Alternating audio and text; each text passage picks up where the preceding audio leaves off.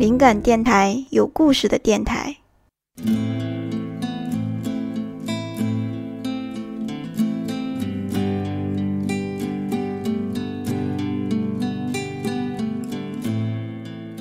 灵感水手原创小说：你丫到底有没有理想？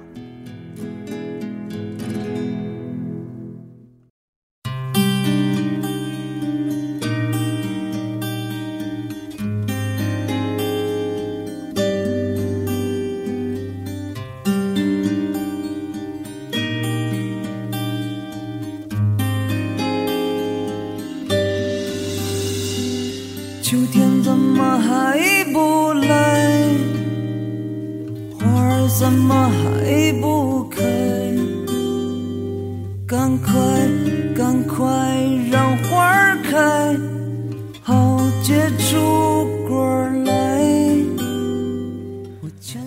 有时候想，生活就是一种创作，有生活就会有故事，所以只要你愿意，整个后半生都可以写成小说。和欠下的爱怎么去交代？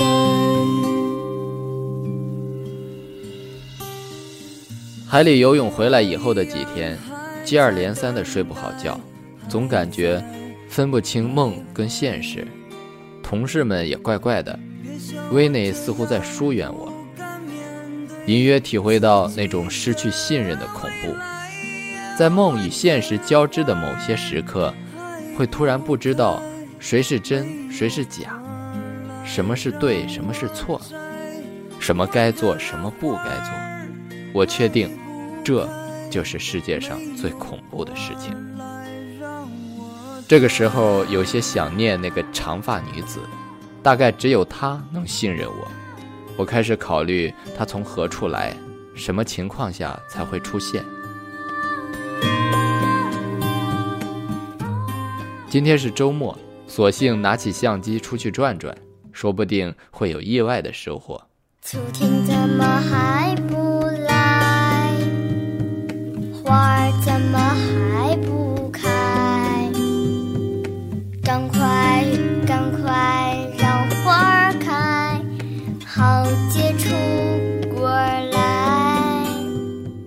宾馆的南侧是一条林荫道，拐弯的地方有一棵歪脖子树，树干歪到你甚至可以徒步走上去，真的可以走上去，因为我试了一下。在树干上转了个身，发现对面有个钢琴展销厅，真是意外收获啊！生活也是这样，沮丧的时候，往往一转身就会有惊喜。忽然很想去里面看看。记得上大学的时候，有一个暑假，我为了找兼职，也为了锻炼一下跟陌生人交往的能力，硬着头皮闯了各种店面。印象最深的是闯到友谊宾馆的茶餐厅，看见一个穿红色旗袍的女子坐在古色古香的藤椅上，脸庞俊美，身材匀称。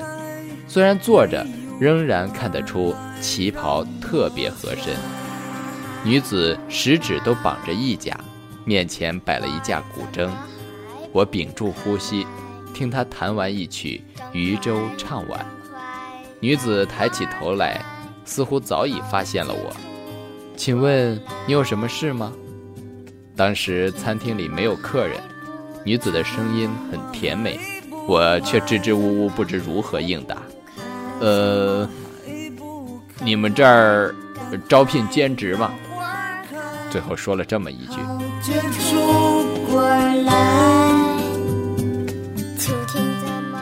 安静的街道突然驶过一辆卡车，我的思绪被拉了回来。这钢琴展销厅里面会不会也有一位穿旗袍的女子，正在抚弄黑白琴键？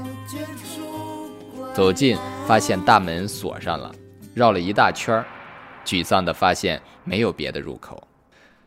难道真的只有雨天才能遇见他？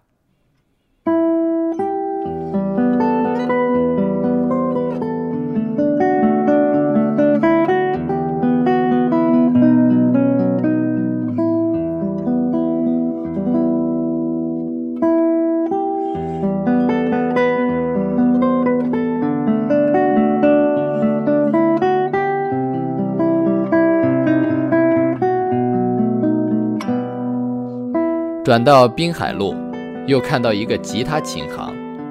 这个城市音乐氛围真的很浓厚啊！我走进琴行，发现真是个别致的地方。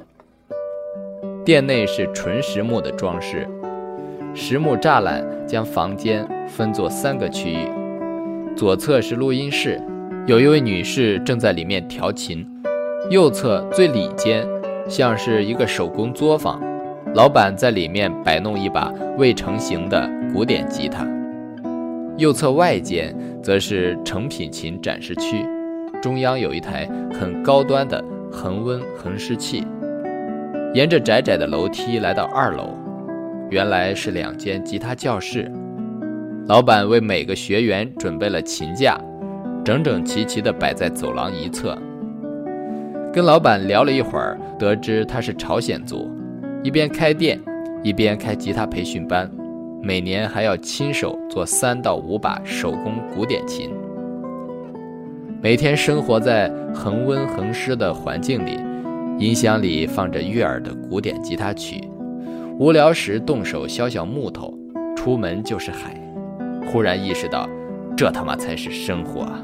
好生羡慕。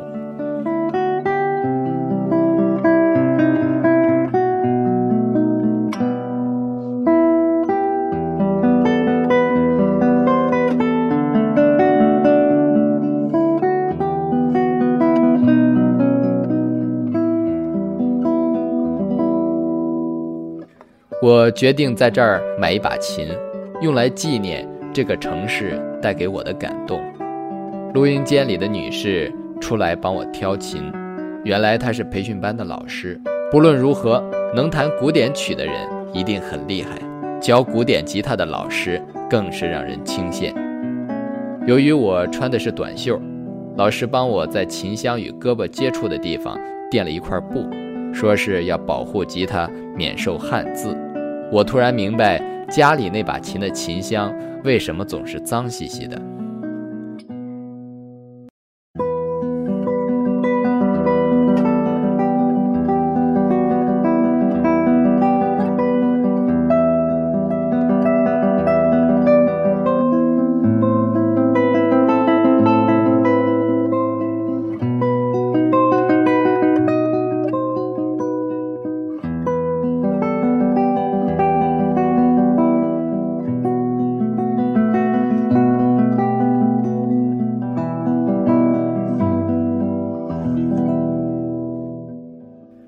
试琴的时候，突然发现维尼和其他同事出现在琴行的门口，此刻正在透明的玻璃门外为我鼓掌，顿时感到心底无限温暖。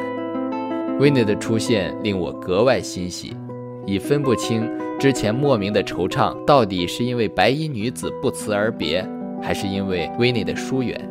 不管怎样，此刻我很幸福。老板连忙邀他们进来。我在快乐的氛围中付了钱，我们背着相机，扛着吉他，再次来到海滩。晚霞很美，夕阳映在威内的脸上，脸颊绯红，也很。